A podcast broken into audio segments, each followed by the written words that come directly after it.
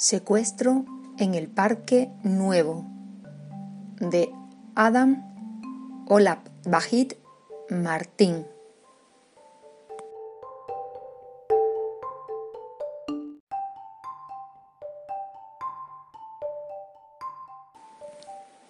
Era una tarde de confinamiento normal y corriente, eh, de 2020.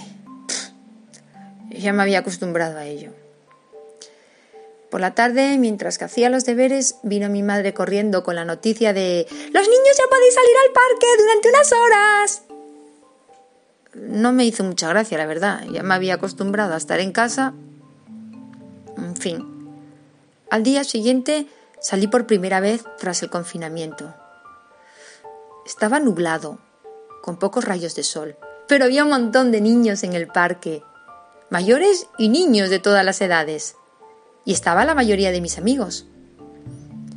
Aquel día mi madre había quedado con la vecina del quinto para ir con sus hijos al parque a jugar por ahí. Y un día antes habíamos visto mi madre y yo una peli de secuestros. Y yo había cogido miedo. Ese mismo día le pregunté a mi madre, ¿y, si me secuestran, eh? A lo que ella me respondió que no iba a pasar nada, que no fuera paranoico. Nada más llegar al parque me reuní con mis vecinos. Elsa, una niña de mi misma edad, que siempre anda con un bolso y lleva el pelo largo, y Alejandro, al que llamamos Alex.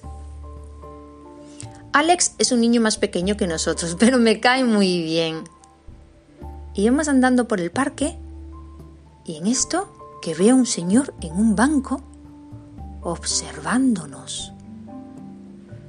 Tenía un abrigo grande y un gorro que me impedía ver su cara, lo que me pareció muy extraño. Y se lo dije a Elsa y a Alex.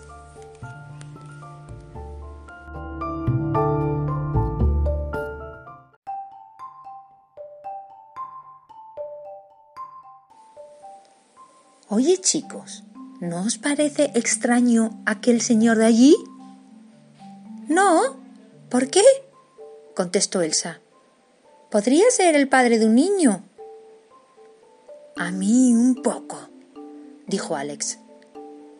Tras esa conversación, el señor extraño nos empezó a seguir. Y nos alarmamos. Y empezamos a caminar más rápido. Pero él nos seguía de todos modos. Así que nos juntamos con algunos amigos míos. Cuando ya era la hora de irse, el señor extraño se acercó y nos dijo Hola niños, ¿queréis acariciar este gato? Y sacó un gatito de su abrigo. No, gracias, contesté. Ah, no. Vaya, qué pena. Pues os obligaré a venir si hace falta.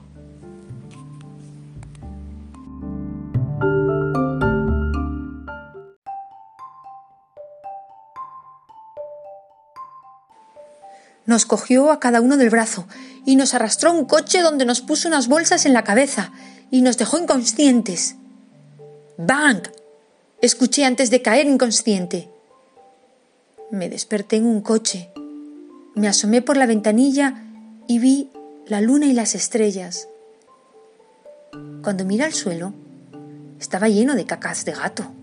Seguramente el gato también tendría miedo, como nosotros. Llegamos a una cabaña en medio del bosque.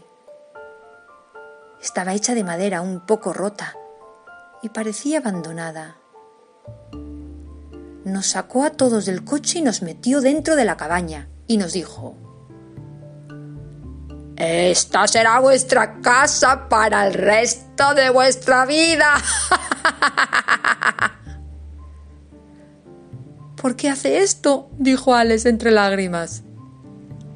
Porque quiero. ¿Te vale mi respuesta? ¿Puedo ir al baño? pregunté yo.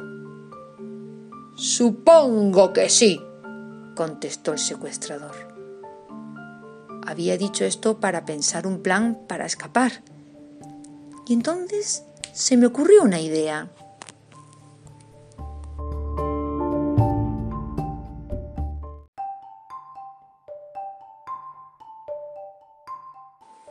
De ahora en adelante no quiero tonterías con tu bolso, niña, dijo arrancándole el bolso con forma de ballena a Elsa.